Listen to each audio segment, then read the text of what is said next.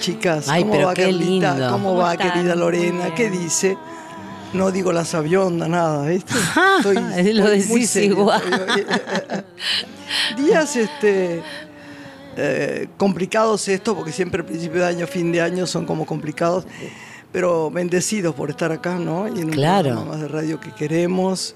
La radio siempre es algo maravilloso en la vida de uno, mágico, ¿no? Pero sobre todas las cosas, porque tengo uno de mis más grandes y queridos amigos a través de tantísimos años. El señor fue, entre otras cosas, presidente del Instituto de Cinematografía. Y curiosamente creo que no, no filmé ninguna película con él. O La Ciénaga. La Ciénaga. Ah, bueno, no, no, te nombro hasta que, hasta que nuestra querida Lorena. Lorenita diga su nombre, pero además un, un tipazo, una persona. Debe ser una de las pocas personas con las que puedo discutir. Un día para su cumpleaños le mandé una carta horrible. Le dije, tenés que cambiar. Esa cosa de maestra ciruela Sí. que me pasa de vez en cuando, Sí. ¿viste, Carlita? Que no soy nunca muy así. No, pero a veces. Solo con la gente que amo. Claro, A sí. vos también te jorobo con el tema del cigarrillo, ¿no? Ah, sí, Sí. pero me lo haces tan dulcemente. Bueno, sí, a él no fue muy dulcemente, pero, pero lo quiero con todo mi corazón. Tenemos unos amigos sueltos en la vida, muchos, muchos. Ayer o antes de ayer, Adri Costantini, que es una querida amiga, me hablaba de su hermana, porque parece que fue al colegio con ella. Y este es un hombre, esas cosas maravillosas que pasan en la vida es lindo que antes que él hable yo lo diga. Escribió un libro, ahora van a ver este otro que escribió, de una cosa que a mí, no sabiendo de política y no sabiendo de economía y no sabiendo de nada, me parecía comple- eh, complejísimo, en cualquier eh, sentido que lo fuera. Y lo hizo tan bien y lo escribió tan bien. Y cuando habla tiene un discurso tan claro, tan amoroso, que es uno de los, de los amigos que yo gozo en el corazón. Y me alegra que esté en Montevideo y que esté triunfando, como dicen los chicos, ¿no? ¿Viste? Triunfó en... Pero en el teatro de todas las maneras, este, referenciándose con todas las cosas de la cultura, de la manera en que lo hace. Ahora nos estamos siguiendo, por suerte, por Twitter, que a veces sirve. Por lo menos no nos insultan nada. Nos tiene mucho cariño. Bueno, preséntelo. Bueno, usted ya adelantó que fue director del Inca, también lo fue del Centro Cultural Ricardo Rojas. Publicó distintos libros de, de interés ciudadano, es abogado, profesor de grado y posgrado de Derecho Constitucional y Legislación Cultural en la Universidad de Buenos Aires, a la que siempre vuelve, a pesar de que vive en Uruguay, viene a dar clase. Es el actual coordinador general del Instituto Nacional de Artes Escénicas de Uruguay y en la Argentina, hace muy pocos días, acaba de presentar su nuevo libro. Este sí, creo que está destinado a la comunidad en general, que se llama La Corte Suprema Argentina, Luces y Sombras, de editorial El Ateneo. José ¿Dijo el Miguel? Onaindia. Ay, El doctor José Miguel Onaindia, Onaindia. Menos mal creí que no. Vas a tener que ponerte el micrófono. Bienvenido. Sí, Es un bueno. canchero igual. che, Josie, gracias Muchísimas, por no, estar un acá. placer Te extrañé estar mucho.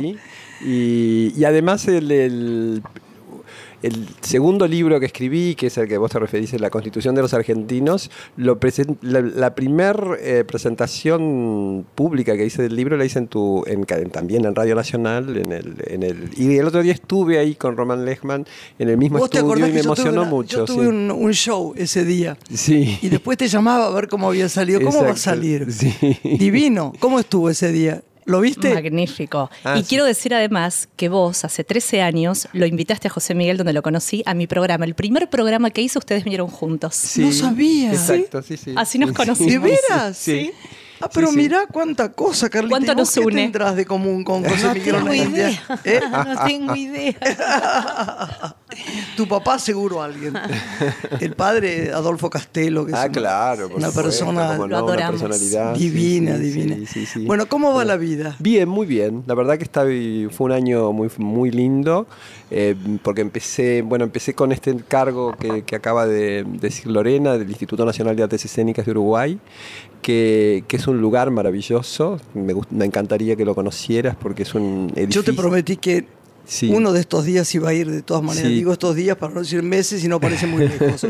sí, tengo que ir a Uruguay. sí. Porque la verdad que hay, hay el, el lugar es estupendo, el grupo humano y, y la efervescencia cultural que hay en este momento en, en Uruguay, en las artes escénicas, No en la lo que- literatura, no digo lo que ha cambiado, pero ha tomado una, una forma muy, muy impactante. muy importante. No, Sí, es- no estaba sí, sí. tan así. En No, no, dado, hay, hay momentos que como no. que dormía un poco. No siempre había grandes actores, estupendas obras, buen teatro, pero menos. Sí, ellos siempre con- conservaron los grupos estables, la Comedia Nacional que cumple 70 años, es la única eh, compañía en español que tiene esa duración ininterrumpida, que eso da una escuela de actuación, el Calpón, el Circular, son, eh, son muy sólidas las instituciones al revés del- de, la. Argentina, ¿no? Sí. Eh, Duraderas y profundas. y profundas. y- Porque ellos cuando hablan, hablan con, con sabiduría, vos sabés, se informan, como decía Alcina Tevenet. ¿no? Exacto, que fue un- uno de los mejores críticos del, de cine este, de un país que no tenía cine en este momento. También tienen muy buen cine en este momento los uruguayos. Este año han estrenado una cantidad de películas muy interesantes. Ahí está. Tenemos Sí. que trabajar con los uruguayos Sí. mucho. Sí. Bueno, ahora esta eh, que filmó Rotter, La Luz Incidente, con, con Ariel Rotter fuimos a, mm, con La Ciénaga, fuimos a- al Festival de Berlín. Eh, y Ari- La Luz Incidente está co- es coproducción con Uruguay. Es coproducción y que es una, de las película, películas que los críticos más- acá en la Argentina dicen que es una de las mejores A mí del año. hace años que no veo una Sí, película tan, sí, sí. sin- tan singular. que me dijeron, te tocaba para que me dijeras si habías visto La Luz Incidente. No la vi, no, no bueno, la vi. Digo, es un tema que te va a encantar. Sí, es sí. una y cosa una película uruguaya que te va a encantar que se llama Los Modernos. Y es se llama? Los Modernos. Ah, los modernos. Y es Los Modernos. Y es una película absolutamente moderna en su temática, pero filmada en blanco y en, en sepias. ¿Por Parece qué, una película por qué me gusta tanto maravillosa. el blanco ¿Vos y te negro? encanta? Sí, ¿Por qué no filmamos siempre sí. en blanco y negro? Y La Luz Incidente también es. Vos sabés que a veces pregunto realmente, ¿no? A los chicos que hacen cine ahora y a los grandes también. ¿Es más caro el blanco y negro? No, a mí me parece que el público se desacostumbró y que la gente quiere ver colores. Me parece que, que los públicos crees del que y siempre quieren ver Me color? pare- no sé, me parece que, se, que hay que, que está esa, mm, digamos, como esa presunción de que Esa la gente quiere ver, creencia. esa creencia. Viste que a, lo mejor las creencias sí son totalmente equivocadas porque nadie puede adivinar cuál es el gusto del público. Eh, y- Nadie, si no haríamos las películas que son éxitos. Exacto, exacto. Así que estoy, así que como te decía, ahora estoy desde el, desde el año pasado dirigiendo este, este instituto que, que fomenta no solamente el teatro, sino también la danza, los títeres, el circo, la performance. Así que estamos recibiendo eh, uruguayos talentosos, eh, gente de todo el mundo que viene a dar Pero seminarios. Hace poco estabas en México, ¿no? Estuve en México Había una hasta, foto el, de hasta el domingo. Estaba, hasta el domingo estuve en México. Y antes en Egipto, Brasil, Y donde fue el invitado a hablar de cine. En Sí. Egipto. Sí. Vos sabés que las Eso dos últimas Sí, veces y que hablé, y tenía hablé que de, ser- hablé de vos, además. Mira, qué amor. De vos y que de ser Torre presidente del Nilsson. jurado de, de Egipto. ¿Vos sabés por qué no fui, Josie? Yo lo digo Josie, así que... ¿Sabes por qué no fui? Porque fui a la embajada. Y el avión a mí no me gusta mucho. Pero igual, bueno, ya estaba. Era un grupo de gente y llevábamos además las manos. Y después de las manos, me pidieron a mí ser jurado.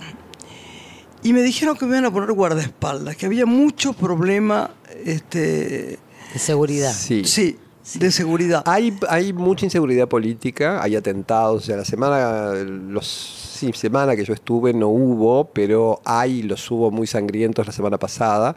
Ah, hay un, y es un mundo inquietante y muy interesante, pero muy inquietante. ¿Y qué, No. qué hiciste? Contame Mira, todo. me invitó la embajada argentina, eh, nuestro embajador Sergio Baur, que es un excelente, que tú lo conoces y este, estuvimos con él en San Sebastián porque era nuestro agregado cultural en Madrid. Es verdad, sí. Eh, y él está haciendo una labor cultural enorme y entonces me invitó a dar dos conferencias sobre cine y literatura argentina. Una la di en la Universidad del Cairo para los eh, alumnos del Departamento de Lenguas Extranjeras, para quienes estudian español, que hay muchísimos egipcios que estudian español. Y, el, y al día siguiente en el Instituto Cervantes, en la biblioteca del Instituto Cervantes que se llama Adolfo Bioy Casares. Así que fue muy, fueron muy lindas, muy impactante. Para mí fueron dos experiencias, o sea, hablar ante un público musulmán con el 70% de las mujeres, de- de- del público femenino, cosas muy interesantes, porque la mayoría de las alumnas eran mujeres, pero sin embargo estaban todas cubiertas. Eh, ¿Qué cosa terminaba la, No terminaba la, no, terminó no, la clase y se sacaban selfies, hacían preguntas muy interesantes, siguieron la, la charla cuando, donde yo hablaba de Torre Nilsson, de, de, de, de, de Vos, de, de, la- Bioy Casares, de Borges, etcétera, de referencias que les eran seguramente muy ajenas, como no serían a nosotros una charla sobre literatura y, y- y cine egipcio, Eh, y sin embargo lo siguieron con mucho interés, hicieron preguntas muy interesantes, pero ese contraste cultural, eh, esa, digamos, y, y al ¿Qué mismo tiempo esa confluencia, momento? a, ver, ¿Qué- a mí me impactó Porque mucho. siempre es el feeling, ¿no? Yo sé, hasta de las pequeñas ciudades de acá, yo sé cuando me voy qué pasa con la gente. Sí. Son diferentes, ¿no? Son diferentes al hablar, al emocionarse, al, al aplaudir. No al sentir, porque uno nadie, en un día no podés darte cuenta, pero hay como una energía que se capta. Sí, mira, hay una energía de, eh, yo creo que eh, eh, es un poco el mundo que viene, un mundo con, con mucha, con mucha diversidad cultural, de mucha convivencia, de mucha, convi- de mucha convivencia entre gente con, con muy diferentes, eh, eh, eh, y, mm, sí, tradiciones y, y que bueno, y, y que eso da una, una imagen muy caótica en la ciudad, ¿no? Más allá de que tiene lugares maravillosos y bueno, toda la, la historia, la, la vida cotidiana es una vida de que es difícil de comprender. ¿Cuántos días estuviste? Tuve cinco días, seis, seis bueno, con pero viajes, ¿cómo era la calle? ¿Cómo está? ¿Cómo... No, bueno, la calle te Estoy dejan viendo justo una serie. Que la es- calle te dejan poco, porque estaba, estaba muy, muy, como estaba invitado por la embajada, estaba muy custodiado, muy acompañado, ¿no? Eh, que de otra manera, porque la- realmente cruzar la, los, los cánones son tan diferentes que no sabes dónde, dónde cruzar, cómo, porque no, las líneas no son iguales, que la- no se maneja del mismo modo. A mí me dijeron en la embajada que tenía que estar siempre acompañada. Creo que por eso no fui. Sí, yo solamente salía, vivía en un lugar que se llama La, La Isla, entonces en- en- por esas cuadras que había cafés, etcétera, sí me movía un poco, pero es una ciudad que es muy difícil de, enten- de- de- de comprender. El trazado, es otro- viene de otra cultura y además eh, ha crecido estrepitosamente. O sea, mm, Egipto tenía 20 27 millones de habitantes en los 80 y tiene 100. Vos no sabés qué linda película vi de los egipcios. En, Sí, en, están haciendo cine Ahora en el Bafisi. Ajá. Estupenda, con una música no creíble, una historia terrible, pero maravillosa. Ahora, hay muchos puntos. Una de las visitas que hice fue a la, a la gran biblioteca y el director es un escritor muy conocido en este momento. Me regaló su, su novela, que es un bestseller, que se llama Taxi, que son historias de los de, que él ¿no? se va subiendo a taxi, se va, armando una una miscelánea. Y en muchos temas hay muchísimas cosas parecidas. Hay como- eh, eh, es, es increíble, pero por ejemplo la queja contra la educación pública, la que la necesidad de tener que contratar eh, este, mm, eh, profesores particulares para que los hijos eh, puedan tener una educación competitiva. O sea, hay muchos problemas que no, pero hay una gran cantidad de problemas que los tenemos en común. Mira vos. Increíble. Sí. Y hablaste ahí del concepto de audiovisual más que de cine, que compartíamos Sí, el otro día, está como mutando, sí, ¿no? Sí, sí. Yo creo que ya el, el cine es, es una palabra del siglo XX. Yo, hoy, hoy existe audiovisual, hoy se filman películas para que se ven solamente en, en- en internet. O, digamos, hay, hay, hay una cantidad y además se ha facilitado enormemente también la forma de filmar. ¿no? Hay- hay- Viste que tengo amigos como vos, cineastas, que están a favor y en contra de todos los movimientos que están pasando con, la- con las series en Estados Sí, Unidos y con sí, la- sí. A, veces secretamente les digo que voy a ver, y entonces algunos dicen, no veas eso, ve cine únicamente, y en el cine. Es que yo creo que hoy hay una gran calidad que es indiscutible, ¿no? O sea, en- no solamente los americanos hacen grandes series, los españoles también han Sí, hecho señor. telefilms estupendos, ¿no? Que vos, vos hiciste uno de ellos con Aranda. los ¿no? Jinetes del Alba. Los Jinetes del que Alba. me la hacen- mandaron ahora, la voy a ver. Porque Sí, la verdad que no sí, la vi sí. entera y Sí, sí, Aranda era, hermosa. un- una Era- divinura. Aranda era fantástico, pero ahora tienen una cantidad, yo tengo un canal allá en Direct- DirecTV que pasa todas las series y la verdad que la calidad de filmación es estupenda y Además, los escritores son estupendos. ¿Sabes por qué? ¿No viste que la gente se queja? En Estados Unidos los actores dicen que se les fue. Se les fueron los escritores. Se fueron Claro. a las series o a escribir libros. sí, sí, exactamente. No, no hay grandes escritores eh, cineastas, sí, digo. no, no, guiones. gran- grandes guionistas como, como lo sabían los- todos los estudios de, de Hollywood, ¿no? Sí. Yo creo que ha mutado y que no nos podemos. Y que además Oponer. No nos podemos oponer. Oponerse es malo para No, la inmortalidad. Vos lo decís eh, siempre, me acuerdo. Pero es el mundo moderno, es, eh, son las nuevas formas y las nuevas formas conviven. La- el, el disco no mató Sí. la música en vivo. Jamás, tenés razón. Eh, em, la gente sigue viendo ópera, la gente, la gente sigue viendo ballet clásico, que es una forma del siglo XIX. El ebook no desterró al libro en papel tampoco, Por con la revolución el que se exacto, la gente sigue leyendo más libros en papel que ebooks. que antes. Y hablando de libros, vamos a preguntarle a José Miguel Ona India cómo se despierta en él el interés por escribir para todos acerca de la Corte Suprema. Vos sabés, Josie, que yo quería leerlo antes de que vos llegases. Pero- Pero fue. de- estoy haciendo esta gira que hago con el gobierno de la provincia, eh, con el espectáculo de nosotros, ese que se llama Entre Nosotros, que es precioso, con poemas y, y videos. Precioso, hay que llevarlo a Montevideo. hay que llevarlo. Preciosos. Ahora volvemos a tener funciones en marzo Sí. y en febrero también. Pero vos ahí dije, tengo que leer el libro para sorprenderlo, porque la verdad es que me complicaba tu libro anterior y lo leí con muchísimo amor y me encantó. ¿Este cómo es? A No, ver, este es más, dire- eh, lo escribí es- específica. contámelo como si no supiera nada qué es lo que es. Mira, no sé. La verdad que nació de, de- de una charla en la confitería del Gran Splendid, o sea que fue una, una casualidad que en esa, en esa confitería y en esa librería maravillosa del Ateneo, donde vimos tantas películas, Qué ¿no? preciosidad, que ese cine, tantas películas pelis. maravillosas y teatro, Sí. etcétera. Estaba un 20 el 25 de mayo del año pasado con Josefina Delgado y justo era cuando presionaban nuevamente a Fight para que se fuera de la corte. ¿no? Había un movimiento político eh, eh, para que él renunciara y ahí co- conversando sobre Josefina de diferentes cosas y yo decía, bueno, se cometen muchos errores, la gente no, no entiende cuando juzga la corte. Y ella en realidad eh, le puse el título de musa instigadora, ¿no? Porque mm, me instigó a escribir algo que la gente comprendiera eh, sobre un tema. Vos sabés que, la verdad que sí. como dicen los chicos me voy a desasnar porque no sé nada. Es un tema muy difícil, ¿Vos muy sabés? controvertido. Yo Me- sé lo que se lee y lo Claro, que se escucha y es el que- señor Fight, que, pobre que acaba de morir. Que acaba de morir. Estuvo Este, 32 años, ¿no? Al frente de la Corte Claro. Suprema. Sí, pero lo que dice, a pero mí no me- se sabe me- nada, ¿no? Me genera mucha pregunta, ¿no? O sea, mucha curiosidad. El libro, eh, saber eh, cuál es el rol. A mí, a mí me, a- me angustia eh, personalmente eh, la relación entre el poder político y el poder judicial. Claro. Me provoca angustia. eh, Bueno, eh, yo lo que intento, digamos, el libro tiene una estructura, eh, en primer lugar, lo digo en el prólogo, quiero hablar con una sola voz, pero para mucha gente, Sí. ¿no? Así como los actores lo hacen en el teatro, que hablas con tu voz, pero de modo que, que- Sí, que te sí. comprendan todos. Sí. Eh, y, y entonces, primero lo que hago es tratar de buscar en un lenguaje comprensible para quien no estudió Derecho, explicarles todo este tipo de cosas. que Y la es Corte fantástico es como él escribe, política. de una, de La una es un- inteligencia y una frescura que la verdad, es la verdad, escribís estupendo. No, gracias. Sí, de verdad, de verdad. Hay que comprar este libro.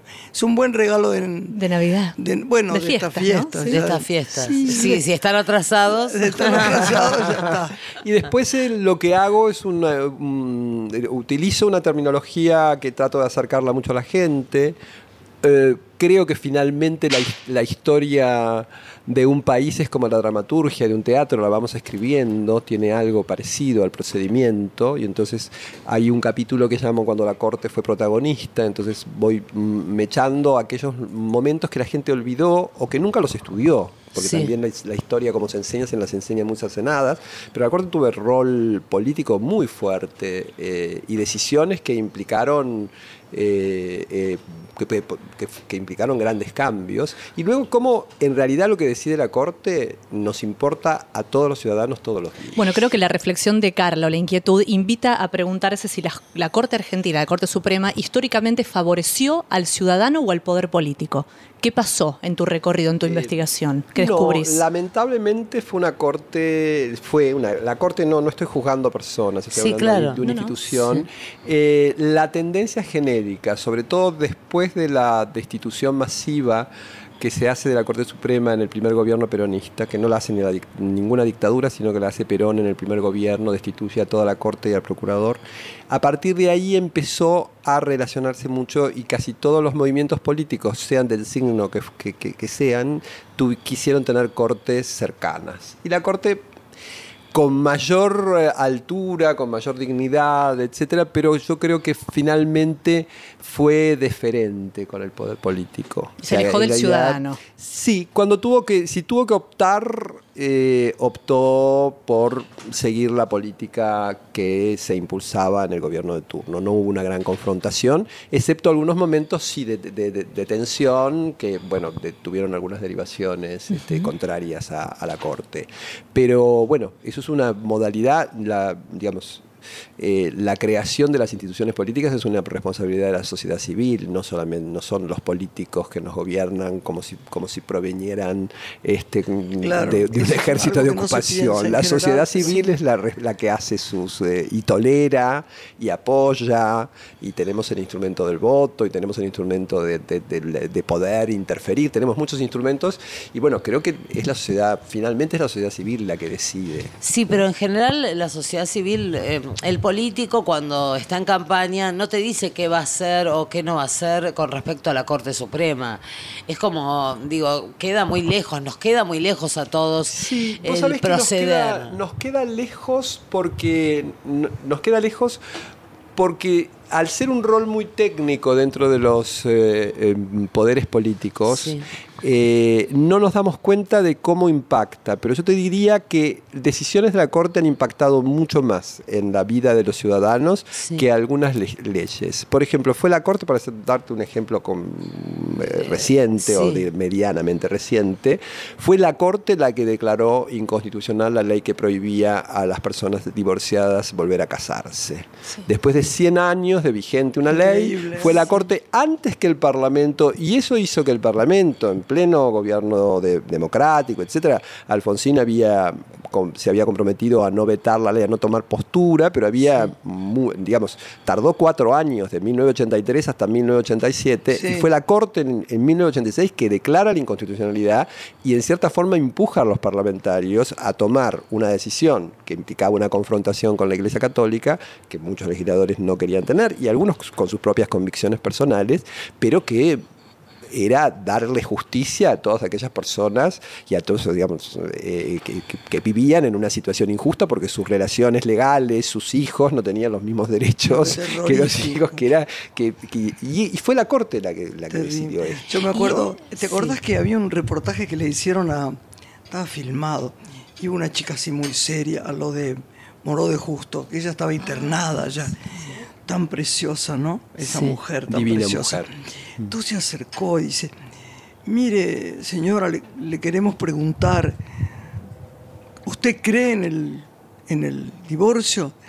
Y ella lo miró, qué sencillo, lo hacía todo. Dice, dígame, ¿existe? Bueno, dice la chica, acá no. Pero existe. Sí, sí, en otras partes. Entonces creo, yo creo todo lo que existe. Qué precioso. Eh, eh, bueno, tenemos que ir a ah, tenemos que ir a una pausa. Y volvemos enseguida, ¿eh? Con José Migrona India.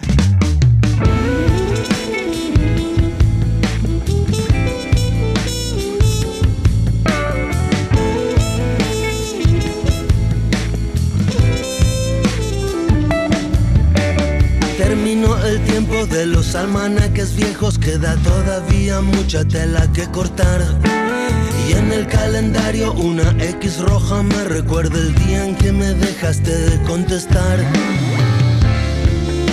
Va a ser insoportablemente cruel. Frente a los instantes que perdimos y detrás de los retratos que envejecen por nosotros dos. Siempre van perdiendo los motivos para despertarme cada día. Si fue que cerré los ojos alguna vez, creí que cuando todo se termina es como uno lo imagina y nada más. Va a ser insoportablemente cruel.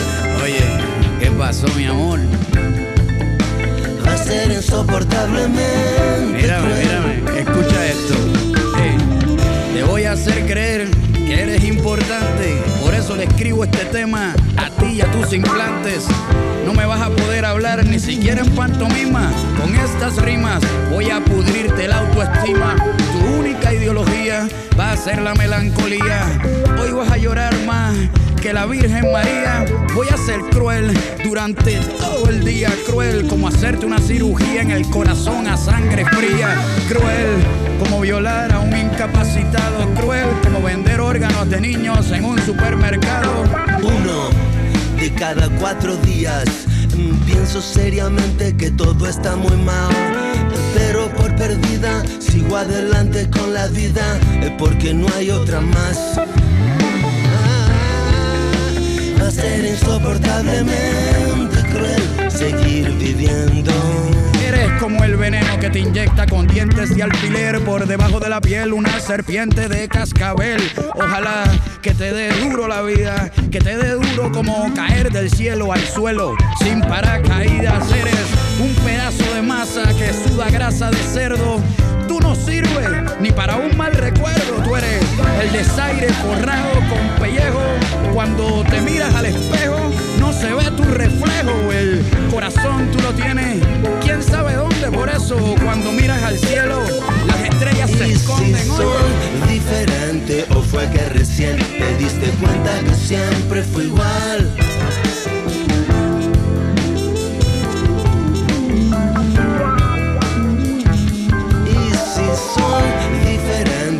Fue que recién te diste cuenta que siempre fue igual. Es un descuido estar distraído, le sucede a cualquier mortal. Ujú, uno va a ser insoportablemente cruel. Va a ser insoportablemente cruel. Va a ser insoportablemente cruel. Va a ser insoportablemente cruel. árboles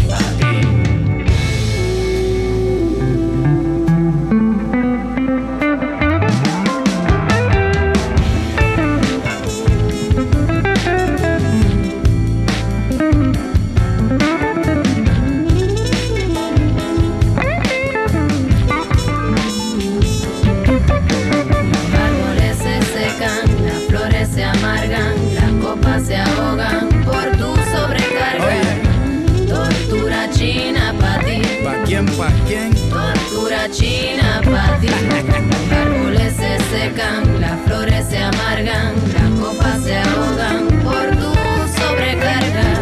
Tortura china pa' ti, tortura china pa' ti.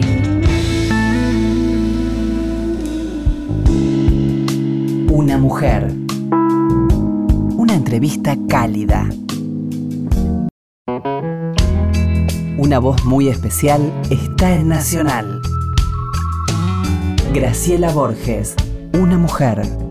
Someday I'll wish upon a star and wake up where the clouds are far behind me. Seguimos acá con José Miguel Ona India, que es un placer tenerlo y este y estamos hablando de lo que pensamos cada uno acerca de los distintos temas, pero sobre todo los temas de la justicia, que se hacen tan difíciles de ver y de ver. Yo fui a un, un caso que no debería ni contarlo ahora, ¿no? De un chico que eh, a 30, 40 kilómetros de Buenos Aires, no, no, no quiero decir, en fin. Y la visión de cada uno que lo juzgaba era tan terrible. Esos jueces fueron tan... Le dieron ocho años por estar... Digo, y a otro eh, no tenía armas. No sé para qué me metí en este lío de contarlo, pero bueno, no, no, no parecía que pudiera tener ocho años ese chico que la primera vez que había delinquido era, había llevado a unos amigos en el auto. Sí. Y eh, sabiendo que estos iban a hacer cometer un, Un cri- un Eran delito. mil pesos, lo que Sí. habían robado de un cajero, de un señor que salía. Sí. Pero le dieron ocho años. Y hay otros que matan y se quedan afuera. No sé, yo lo que veo es que la cárcel está llena de pobres. Es lo único que Ay, puedo cómo te decir. quiero. O sea, Es- es que la car que los ricos no sé cómo zafan y Bueno, la gran discriminación del mundo contemporáneo es la pobreza. Lo que acabas de decir, lamentablemente, es el gran motivo de discriminación y en nuestro país eso es eh, eh, muy eh, llamativo. Ese, es, el- la, el- la- es la pobreza, ese, ese- ese- ese- ese es el horror de la pobreza. claro, que, eh, por- que obliga a la gente, entonces tampoco, sí, obviamente son juzgados con mayor severidad porque tienen menos, eh, menos recursos. para defenderse, para, pagar un abogado y además No, no, para pagar porque eso el sistema te lo brinda, digamos. El Sí, sistema pero no es el mejor abogado, quizás. Tuvimos una abogada a la que le preguntamos con mucho afecto.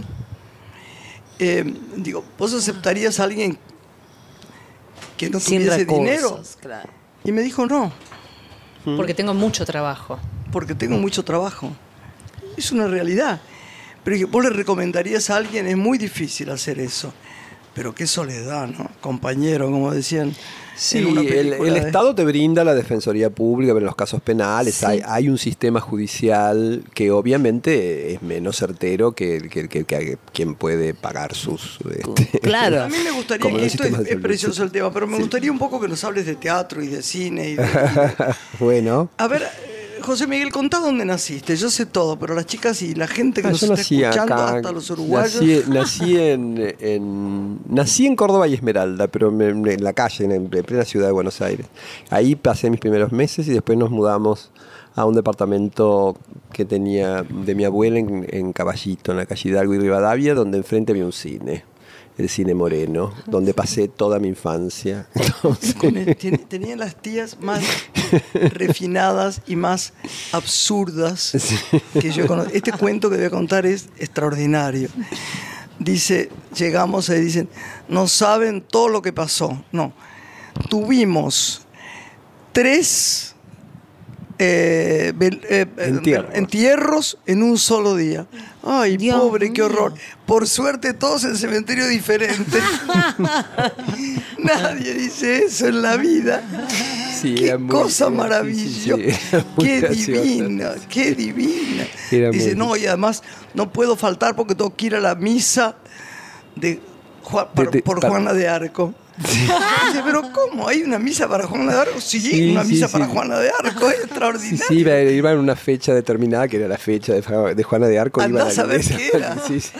Tan preciosas, tan Sí, preciosas, lo adoraban. muy- muy ¿eh? lindas personas. ¿Y te sí. acompañaban a tus salidas de, de cine y teatro? Eh, bueno, en mi infancia fueron ellas, sí, grandes promotoras. Sí, sí, sí, sí, gusta- les gustaba muchísimo y sí, era quienes me llevaban y se pasaban conmigo tardes enteras viendo películas que seguramente no les gustaban, porque yo iba al- a, los cines de, me encantaba ver cine español, no sé por qué, que te acordás que había en la Avenida de Mayo, había eso, estaba el cine claro. Avenida y el cine Gloria, que daban solamente repertorio español. Yo creo que, claro, a mis tías no era el cine que les gustaba. Ay, eran maravillosos. Pero se pasaban, o las, o las tres y sí, eh, de- de- todas de- de- en la misma tarde, que se daban juntas, ¿no? Primera, segunda y tercera. Y la paciencia, Sí, sí. José Miguel.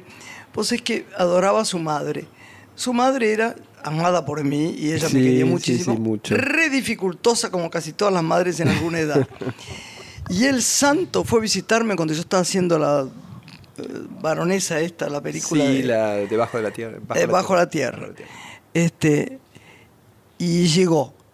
Y a la noche o al otro día empezó a decir, volvé, no me siento bien, volvé y se volvió de Gualeguaychú. ¿te Sí, sí, sí, sí, sí. Qué lindo lugar de filmación. Qué lindo film, lugar, qué precioso, linda esa precioso, filmación, sí, qué sí. precioso. Lindísima, lindísima, sí. Victoria. Era Victoria, Victoria, sí, Victoria, que era como un pueblo italiano. Era, era maravilloso el lugar. Decime, la- ¿cómo vas con el cine? ¿Qué cosas ves? Mira, ¿Se pasan eh, buenos films? de Se verdad? pasan muy ¿Muchos buenos films, mucho, sí, porque hay dos, eh, hay dos cadenas eh, que pasan solamente. Bueno, está la Cinemateca, que es una gran institución allá, que tiene cuatro salas y ahora están construyendo Ah, qué un edificio nuevo. Eh, donde el predio lo cedió es para un edificio para, para la CAF, que es la Corporación Andina, eh, y mirá qué, qué buena medida la intendenta de ese momento, Ana Olivera, le, le da la cesión de las tierras con la condición de que haya cinco salas de cine para Ay, la qué Cinemateca. bien, qué bien. Así que ahora eh, se está terminando, eso es detrás del Solís, se está levantando y va, va a tener nuevas sedes. Y después hay unas cadenas privadas que dan mucho cine europeo, y, y cine argentino, y cine, digamos, eh, no solamente el cine americano. ¿Cómo es la vida en Montevideo? Mira, es una vida de una gran capital sin ningún inconveniente de las grandes capitales. ¿no? Porque tiene un Yo tamaño, una yo no escala, que- escala yo cada vez que voy dos o tres días, Mm. lamentablemente no te he visto la última vez que fui, fui para una cosa de... Sí, sí, sí, supe que Bueno, sí, sí, hablamos, Sí, sí, habla- hablamos. sí. Siempre digo me quedaría... ¿Te acuerdas que mi madre alquiló una casa un año, hace millones de años? Es que es una ciudad verdaderamente con muchísima vida, del cine, teatro, música, eh, restaurantes pequeños, preciosos, en de todo tipo, eh, eh, se come muy bien, se escucha la música, eh, tiene una cultura musical Enorme, impresionante, sí. ¿no? Podés tener lugares donde escuchás chanson francés, lugares donde escuchás, digamos, hay, está lleno. Es una ciudad que a vos te va a gust- yo siempre lo digo, pero es un término muy borgiano, que es una ciudad cifrada. Vos tenés Sí. que saber dónde ir, no está Sí. expuesta como Buenos Claro, Aires, están los claro. carteles. Vos tenés que saber que en tal lugar sucede una obra de teatro, pero tenés que ir con la dirección ¿no? dada. Eso en París ¿no? también pasa. Eso pasa Sí, también, sí, sí, sí. sí. Es lo más Eh, parecido que he visto. Eh, lo mismo te pasa con la música y con algunos restaurantes, pero claro, eh, el hecho del que el- la- eh, el- eh, después, bueno, la- la- el tener esa presencia de la costa, que es como estar en, con, es que es una costa marítima, es, río, Una pero no ciudad te que das mira el río, a cuenta, diferencia ¿no? de Ciudad nosotros, mira ¿no? el Que río, la espalda. que mira, mira un río que casi siempre te parece mar. Ellos le Sí, dicen, los montevideanos hablan del mar, no hablan del río. No. Y tienen razón. Es verdad. Porque tiene olor, tiene, Es precioso. tiene, tiene, tiene playa de arena. O sea, pensá que Ah, podrías yo acá yo ir a la playa. la gente se baña Se baña, sí, sí, perfectamente, porque las playas están totalmente cuidadas, hay todo un equipo de Fui a este bañeros. hotel nuevo que hay de una cultura Ah, sí, increíble, una biblioteca sí. extraordinaria, Extraordinaria, una comida de un refinamiento, pero, pero para aprender de verdad de lo para que aprender. es este chef natural. Escritores extraordinarios contemporáneos, Sí. eh, maravillosos. Gustavo Espinosa para mí lo, lo recomiendo porque sé que acá no, no se ha leído mucho todavía. ¿Novela o poesía? Novela. Novela. Tiene una Decime novela que a vos te va, te va a encantar que se llama Carlota Podrida. Mira, que eh, no vamos a adelantarle al público, después te lo cuento afuera, porque es el título, ¿no? Sí. Carlota Podrida. Está, que está Interesante, muy vinculada- es una muy historia. interesante, es una historia. Es un de- escritor, es un escritor que vive en un, en un pueblo del interior que se llama 33, es que es donde vienen los olimareños, Sí. ¿no? con con una gran tradición musical, y él escribe una historia de un señor que de un así desde ese pueblo de muy pocos habitantes que siempre estuvo enamorado de Charlotte Rampling Ah. y que entonces tiene Yo y Charlotte Rampling llega creo que el libro está acá. llega eh, a hacer una misión de la UNESCO, de UNICEF, etcétera, y va a 33. Entonces, ¿cómo planifican un secuestro? Porque él está enamorado y al mismo tiempo, por eso se llama Carlota Podrida, porque está, eh, tiene, se, quiere vengar de todo lo que lo hizo padecer este, por no poder alcanzar. Pero es extraordinario, más allá de, de esto, el modo del lenguaje, cómo está contado, es un escritor extraordinario de, de apenas 50 y, ah, 50 y pocos, muy, muy pocos años. Y ahora acabo de leer otro de Daniel Mella, que es un escritor de 40 años, el, mi hermano mayor, el hermano mayor, que es una novela verdaderamente extraordinaria. Y así podés multiplicar, ¿no? Porque además, bueno, las poesías que vos recitas siempre, las grandes poetisas, las mujeres. favor, este, Idea Idea, Amarosa, Sí. Delmira, este, Sí. todo, Juana Vivarburú, en todas. Tengo que agregar algunos nuevos Sí. poemas.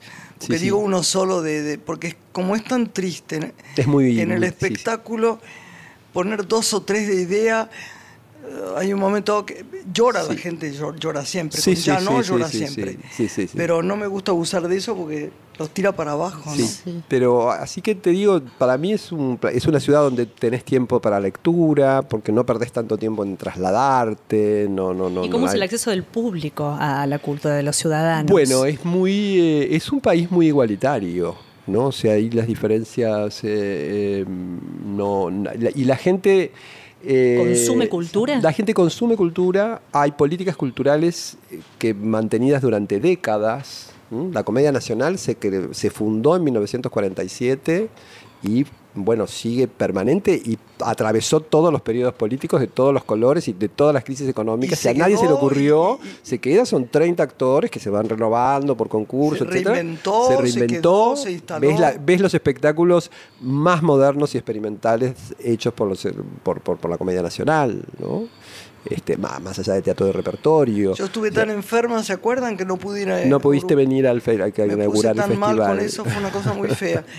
Pero iba a ser Borges y... Y eh, Idea. Borges, Borges por eh, Roberto Jones, que es un gran actor, y vos ibas a hacer idea, Sí. sí. Sí, sí. Parece que es un actor deslumbrante. yo Deslumbrante. nunca lo vi. Deslumbrante. Bueno, yo vi este año, gan- ganaron, hicieron una versión de Viaje de un largo día hacia la noche, la, Ah, la obra de O'Neill. Eh, y la verdad cuando yo terminé, fue una obra que vi muchas veces y Sí. por grandes actores y nunca me había gustado. Y esta es que la a mí no me primera. gusta mucho cómo empiezan. sí. Y hay ¿Es una la de película. Ma- Sí, la de O'Neill. Sí, la de O'Neill. La película maravillosa de Catherine Hepburn. claro. y este. Pero en teatro es muy difícil, es muy. Y, y acá está Jones y Nida Telles, que es otra actriz extraordinaria, y dos actores jóvenes. También es un- nunca vi una representación. Y mirá, la vi en Argentina, en España, digamos, no voy a dar nombres porque la, la han hecho este, actores muy importantes, pero ellos le pueden dar porque tienen mucho rigor para el trabajo. Hay mucho. mm, Se ¿Sabés lo que entusiasman. pasa? Es lo que dijimos Sí. antes, son serios. Sí. Sí. Sí, sí. Hay algo de, la- de esa seriedad y no hay, mm, digamos, eh, no hay una búsqueda de, de llamar la atención, ni de, ni de la fama, ni de la ostentación. ¿Cómo está la televisión? La televisión eh, eh, tiene sus programas, digamos, está la televisión nacional, que tiene programas culturales, noticieros, y se lleva muchas cosas de Argentina y de Brasil, ¿no? O sea, no, no, hay, hay una televisión en cierta forma más o menos parecida a la que produce. No están produciendo ficción que en otro momento producían y boom, muy buena. Produ- Producen menos. Este año produjeron un par de, de series, unas feriados que Sería estaban muy genial bien. que produjeron. Sí, sí, sí. Y José Miguel, así como cuando estabas al frente del Teatro Solís, realizabas intercambio con obras con la Argentina, desde el Instituto Nacional de Artes Escénicas de Uruguay, ¿también te propones lo mismo? Yo no programo teatros en este Ahora. momento. Yo lo que, lo que organizo son seminarios, intercambios y la difusión del teatro uruguayo en el exterior. Del teatro y la danza, ¿no? O sea, Claro, me refería al intercambio puntualmente, ¿no? Del intercambio. En intercambio hemos recibido, este año estuvo Julio Chávez, eh, que hizo un diálogo abierto, Tolcachir, eh, eh, Cristina Vanegas, eh, mm, eh, gente de la producción, cursos de producción, bailarines y coreógrafos. ¿Va a continuar esto en Me acordé de vos 2017? tanto el otro día Ajá. porque sabés que yo salto de tema en tema, ¿no? Me acordé de vos porque se me hizo un agujero en el corazón. Me acuerdo tanto, sobre todo porque me acordé de vos y de Montevideo y de Uruguay cuando yo las acompañé. Me acordé tanto de Elena Tacisto, la extraño Ah, tanto. sí. Sí, yo la extraño muchísimo. Sí. Sí, sí. Y se murió con una delicadeza. Había una novela que era El incendio y las vísperas de Beatriz Sí, Guido, de Beatriz Guido. que ella eh, escribió, puso el prólogo, a mi padre que murió por delicadeza. y, eh, y Elena Tacisto se murió por delicadeza. Nunca nos, nos contó cómo era lo mal que estaba. No, no, siguió trabajando hasta último momento, Sí, dentro de lo que preciosa, pudo. y- amiga. sí, sí. Y yo me acuerdo, me acuerdo que de, mm, de una alta comedia que, que dirigía María Herminia y que Sí. mm, filmaste cerca en la, esa librería de la Recoleta y que después este, Elena era como, vos eras una pianista ¿Te acordás? que se enamoraba de, de Pablo Echarri. ¿Te acordás? Era la vida de... que era el decían que vendedor era un cuento sobre... sobre, sobre el mar. ¿Eh? Sobre, sobre, Marta Argerich. Marta, sí, sí, sí.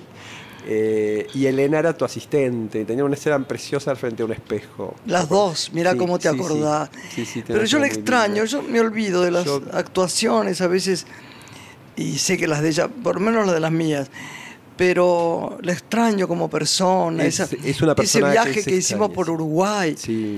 que nos fuimos más allá de Punta del Este, desde Montevideo, y yo le mostraba todas las cosas que María Herminia no conocía. Y ella se enamoró del Conaprole, quería pasar en cuanto Prole. Sí, una cosa tan Sí, era una persona extraordinaria. Yo, yo fui Las muy dos, amigo y la verdad que las sí. extraño, Sí, ¿no? sí. Hay gente que Sí, sí. parte, que uno... ¿Viste? Sí, Sí. tu sí. padre, por ejemplo. Sí. ¿viste? Sí. Sí. Castelo es una de esas personas que... Sí. Ayer me puse a ver un, un video de él, Sí.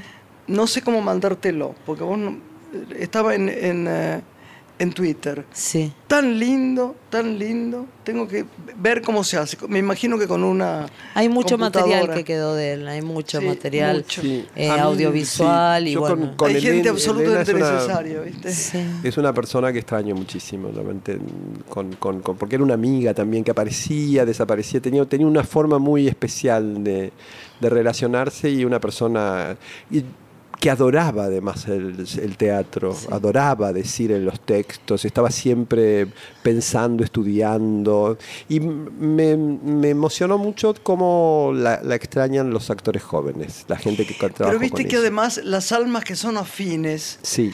hay un apego tan extraordinario, ¿no? Porque que era aquellas noches en que se conversaba y vos Claro, que nos quedábamos en circular, diferentes como digo yo, la lugares. sangre y las Sí. ideas, ¿no? Esta cosa de Sí, qué sí. pocas palabras se usan ahora. Y qué poco espacio que hay para esos encuentros, ¿no? Que uno no se los puede permitir por la vida que lleva. Sí. Hay una verdad. anécdota que lo voy a hacer, la voy a hacer muy corta de, de Elena muy que la, la- la llaman para hacer la vida de sueño, entonces empieza, ella tenía que eh, a- a- empezar la escena diciendo hipogrifo violento que ¿Cómo? corriste, hipogrifo violento que corriste parejas con el viento. Entonces el director y el elenco le dicen, no, Elena, eso mejor no lo van a entender y no lo digan. Y Elena dijo, si yo no digo hipogrifo, no hago la obra. Ah, no. Porque si no entienden, se entiende por contexto. Dice, Claro. si no entienden, después buscan un buen diccionario y busquen. Ay, Claro, ella, ella honraba la palabra. Honraba la palabra. Pero cuando le propusieron no, no decir el texto de Calderón, ella dijo de ninguna manera. Yo o lo digo Está- o me voy. Y además se iba. La gente tiene sabía razón. que se iba. Sí. Además, si esa sí. confusión de, de- de decir no van a entender es una cosa entender. horrible. ¿no? Horrible, sí, es sí. un ¿Cómo juega la educación al espectador, ¿no? que con vos siempre hablamos? Claro, ¿no? Hemos perdido eh, el, el disfrute también del teatro en verso, ¿no? que tanto en Sí. otros tiempos hacían el Cervantes. Sí, sí, sí, hay muchas técnicas que se han perdido. Hay perdido. gente muy talentosa en Argentina. Bueno, te- hacer enorme, teatro en se- verso debe ser una de las cosas más difíciles del mundo. Yo lo hice en vivo. Oigan este horror. Y en Canal 7, en vivo, Les Capri- Los Caprichos de Mariana, de Ah, Alfred de sí. Musset. Ah, en ¿Vos sabés lo que es hacer en vivo En un vivo. programa en verso? Un, un- un teatro, Un teatro, teatro sí. No, me, eh, yo creo que el, es- el estrés que tuve me duró 8 o 9 años.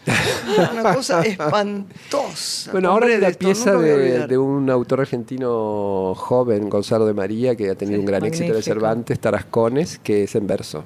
Son cuatro mujeres que están tomando el té eh, y, y- y la ¿Es en escribió. verso? Es en verso. Y en el sí, sí, Cervantes, sí. viste, que es el único espacio que todavía ves, conserva ahora eh, este la género. Comedia Nacional va a ser la versión uruguaya en, en- Qué en- bien. en Yo te preguntaba Bien, antes sí, del intercambio sí. para saber si ya planificaste Eh, 2017. no, con sí, sí, sí, arranco, arranco con, con Rubén Schumacher, que Qué viene bien. a dar un, un- ¿Seminario? un seminario de puesta en escena. Magnífico. eh, de los argentinos, te digo, porque Sí. también traemos gente de, de todo el mundo, eh, con España, con Brasil, este, pero Rubén arranca, eh, después hacemos un convenio que va a ser muy interesante, que va la gente de Timbre 4, para actores profesionales. Me a- encanta sí. Timbre 4. me Entonces van. Claudio Tolcachir, Perotti. El último y- año no vi sí, nada. Hace sí. dos años que no veo nada.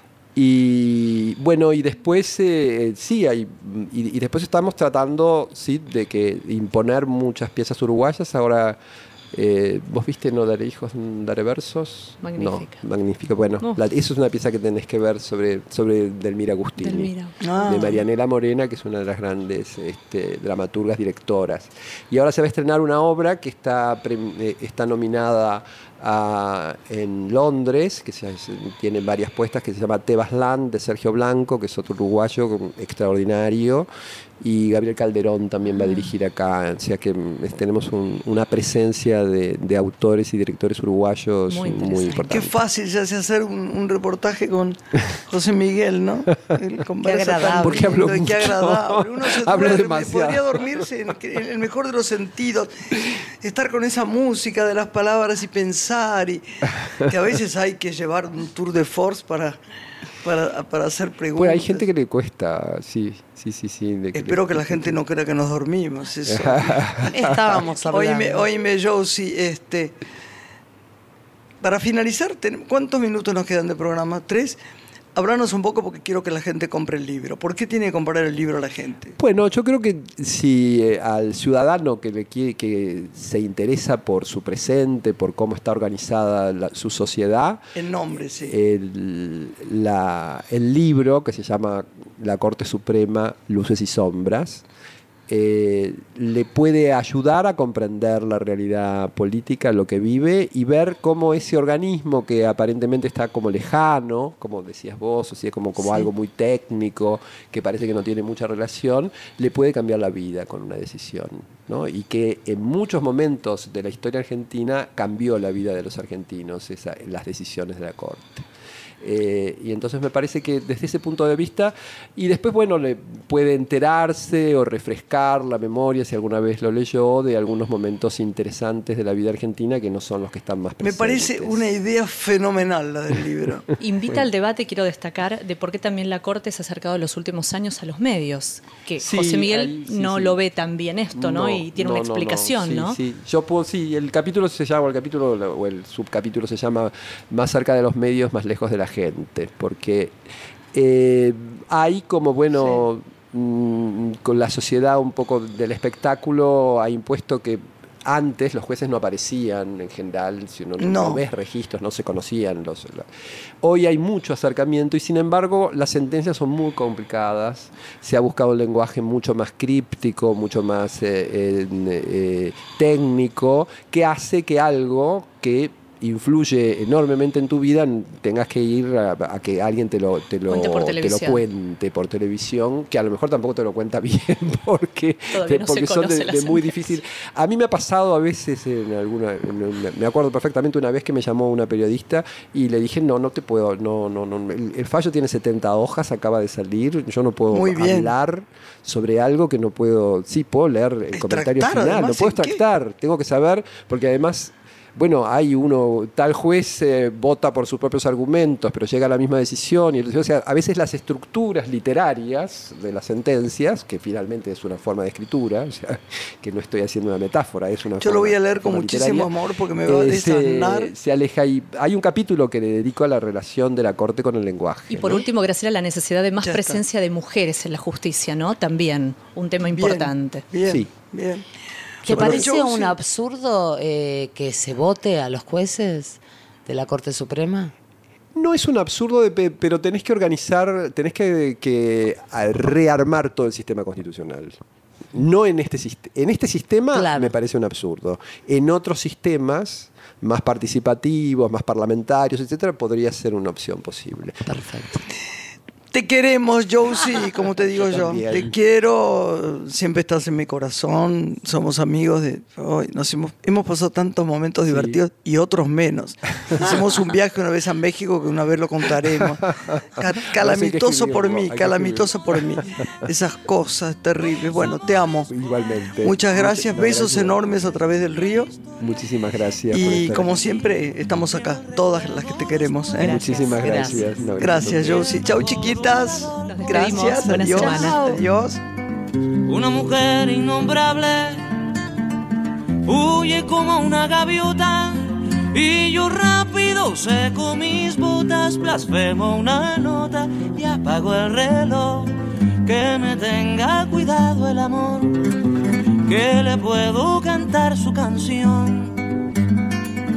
Una mujer con sombrero, como un cuadro del viejo Chagall corrompiéndose al centro del miedo y yo, que no soy bueno, me puse a llorar. pero entonces lloraba por mí. Y ahora lloro por verla morir, pero entonces lloraba por mí. Y ahora lloro por verla morir.